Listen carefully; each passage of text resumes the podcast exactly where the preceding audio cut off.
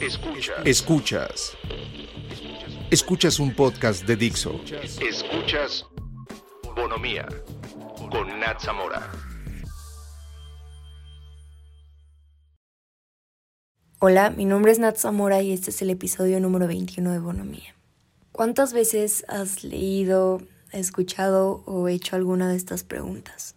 ¿Cómo lucir más delgada? ¿Cómo perder peso en tan solo tres días? ¿Qué comer para no engordar? ¿Cómo ocultar el acné? ¿Cómo quitar estrías? ¿Cómo eliminar el vello corporal? Y la lista sigue y sigue. Hoy quería platicar de algo que creo que todas y todos hemos pasado en algún punto de nuestra vida, ya sea hacia nosotros mismos o hacia otra persona. Y eso es el body shaming, que en español literalmente significa avergonzar a alguien más por su cuerpo. Cuando le decimos a alguien que su cuerpo tiene que cambiar, aunque no tenga el control de cómo luce.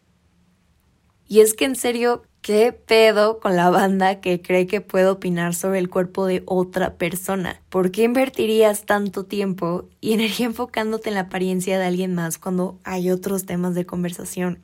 Pero por otro lado, no creo que estos comentarios vengan necesariamente de gente que tenga el propósito de ofender o que sean personas terriblemente superficiales. Digo, siempre habrá gente que quiera joder, pero más bien es el reflejo de una sociedad que hace mucho énfasis en la apariencia física. Creamos suposiciones basadas en cómo luce una persona, le ponemos una etiqueta, le asignamos un rol y decidimos cuál es su valor como ser humano. Y desafortunadamente, esa es la idea con la que muchos de nosotros crecemos. El body shaming construye un círculo vicioso de críticas y prejuicios internos y externos, y por eso es importantísimo platicarlo, porque este tipo de comentarios o insinuaciones que hacemos a otras personas sobre su apariencia física, lo único que hacen es perpetuar y alimentar la idea de que solo existe un tipo de cuerpo y que tenemos que cumplir con características muy específicas para entrar en la descripción anormal de lo que consideramos bello o atractivo se ha vuelto tan cotidiano y normalizado que no notamos cuando comienza a manifestarse. Esto lo podemos identificar en diferentes escenarios. Cuando criticamos nuestra propia apariencia o algo que hemos platicado sin fin aquí, comparamos nuestra apariencia física con la de alguna otra persona, conocida o desconocida. Decir cosas como yo soy más bonita que tal o tengo las piernas más anchas, no como las de fulanita que bla bla bla. Luego hay otras situaciones como criticar la apariencia de otra persona enfrente de ella o él. Es el típico, ya sé que nadie me preguntó, pero deberías o he notado o por qué no intentas. Les voy a dar un ejemplo de algo que me pasó. Un día estaba en un restaurante con toda mi familia. Yo particularmente no soy la persona más voluptuosa. Vaya, no tengo boobies, así soy, nunca he tenido, ya tengo 18 años, así que lo más seguro es que nunca tendré. Y yo no tengo ni una bronca, pero bueno, de la nada, nadie, absolutamente nadie, ni un alma lo pensó. E iba mi tía a decir enfrente de toda mi familia. Ay, Natalia, tú sí te quedaste planita, ¿verdad? No te preocupes, corazón. Cuando quieras te puedes superar. Te verías mucho mejor. Y por un lado dije, tierra trágame. Y por otro dije, ok, ¿y ¿Quién le dijo que no me gustaba o que me quería operar? Es más, ¿quién te preguntó? Y ya nada más hubo un silencio incómodo de 15 segundos. Pero a ver, esto necesito que quede claro. Si se lo necesitan rayar con plumón en la frente, háganlo, no me importa. Pero que quede clarísimo que el cuerpo de alguien más no es asunto tuyo. Muchas veces subestimamos el poder que estas palabras ejercen en nuestra mente, lo hirientes y destructivas que pueden ser. Cuando mi tía se echó ese comentario y ahora creo que he construido con el tiempo una mejor relación con mi cuerpo. Entonces me dio muchísima risa y ahí murió.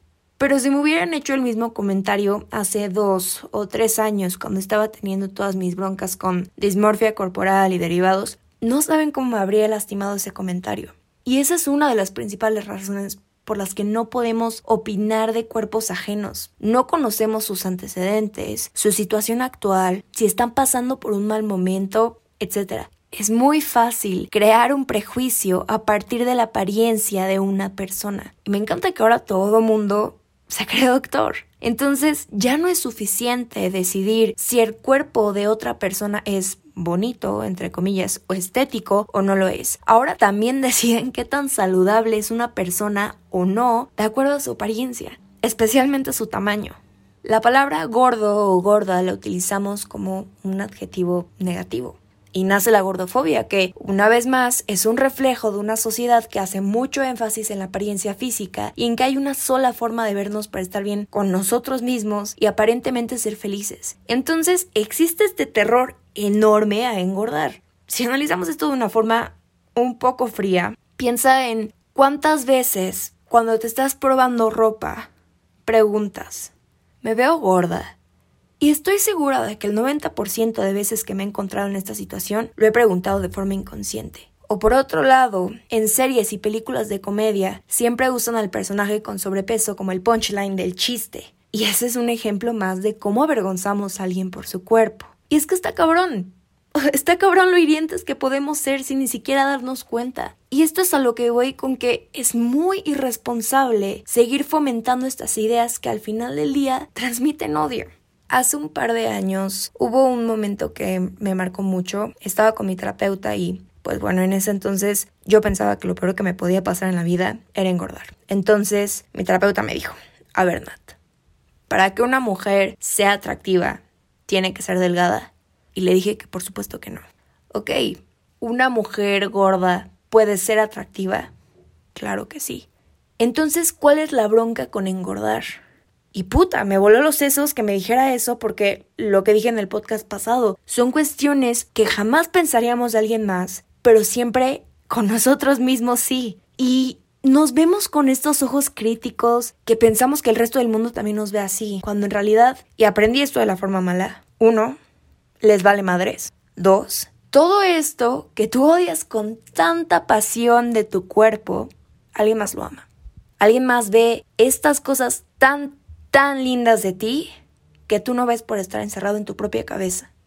Y también está esta creencia de que este tipo de desafíos sociales, por ponerles algún nombre, son cuestiones que solo experimentan mujeres.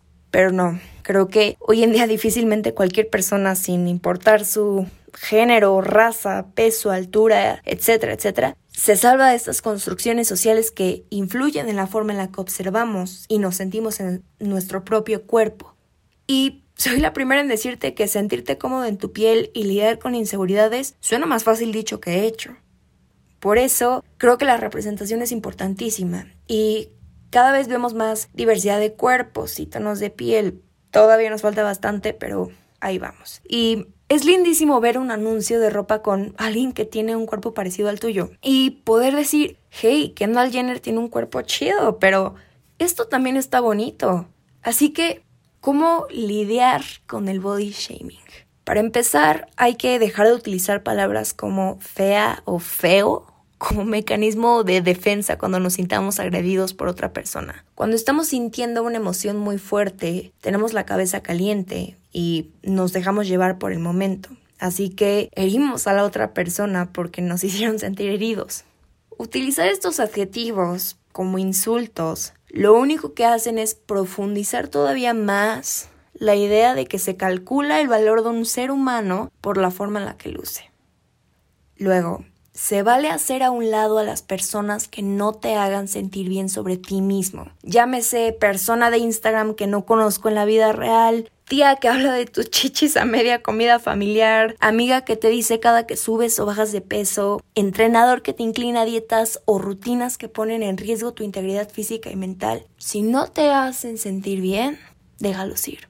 Y acércate a las personas que celebran su cuerpo por lo que es, evitan comentarios despectivos sobre la apariencia de otra persona y no se la pasan criticando la suya. Eres más que un cuerpo, tienes mucho que ofrecer, pero para darte cuenta ya sé que parezco disco rayado, pero necesitamos estos momentos de introspección donde estemos realmente conectados con nosotros mismos, con nuestra mente, con nuestro cuerpo, detectar tus propios comportamientos al hacer body shaming y toma un momento para darte cuenta de, ok, me caga que no puedo tener un hueco entre los muslos, pero ¿qué puedo hacer? Nada. Mi cuerpo es así por más rutinas de ejercicio que me dejen ahogada en mi propio sudor y dietas restrictivas o ayunos prolongados, no va a cambiar. así es mi cuerpo, así es mi genética, no hay nada bajo mi poder para poder cambiarlo. Entonces, a la chingada con hacerme daño física y mentalmente, aceptarlo y amarlo. Porque una vez que llegas a este punto de genuinamente sentir amor por ti mismo, ahí es donde se exterioriza. ¿A quién quieres impresionar? ¿Qué punto quieres demostrar? Siempre que estás haciendo algo, te tienes que preguntar por qué lo estás haciendo. Y cuando eso no tenga una respuesta, es una clara señal de que tienes que seguir adelante y a lo que sigue.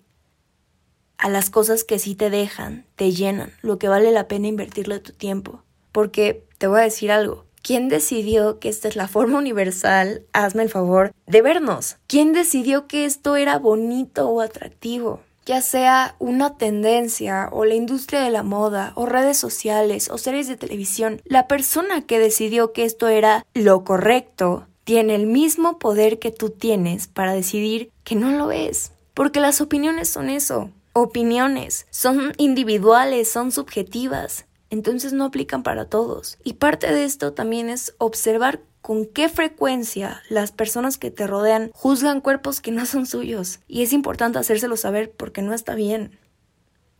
Una vez estaba en una fiesta y pasó una niña caminando enfrente de mí y la persona con la que estaba hablando dijo, qué asco, tienes celulitis en las piernas. Perdón, ¿qué?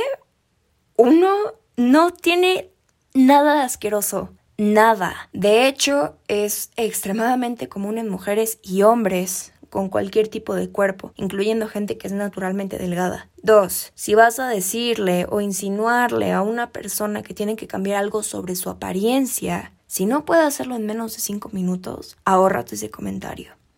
La apariencia física puede ser lo primero en lo que nos fijemos de una persona, pero la verdad es que los cuerpos cambian constantemente. Puedes subir o bajar de peso, cortarte el pelo, pintarte el pelo, tener estrías, un nuevo lunar, hacerte un piercing, un tatuaje y la lista es eterna.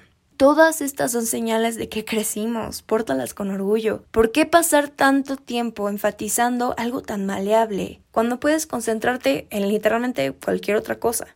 Tu existencia no se define en qué tan atractiva o atractivo te encuentre otra persona.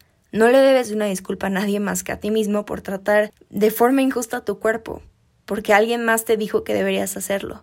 Mientras seas feliz y no afectes a nadie, ¿a qué le importa? Ya saben que pueden encontrarme en Instagram y Twitter como arroba Natsamora y si alguien quiere mandarme su historia o un mensaje, pueden hacerlo bonomía con doble n arroba gmail.com. Puedes transmitir este podcast en iTunes, Spotify y Dixo.com. Adiós.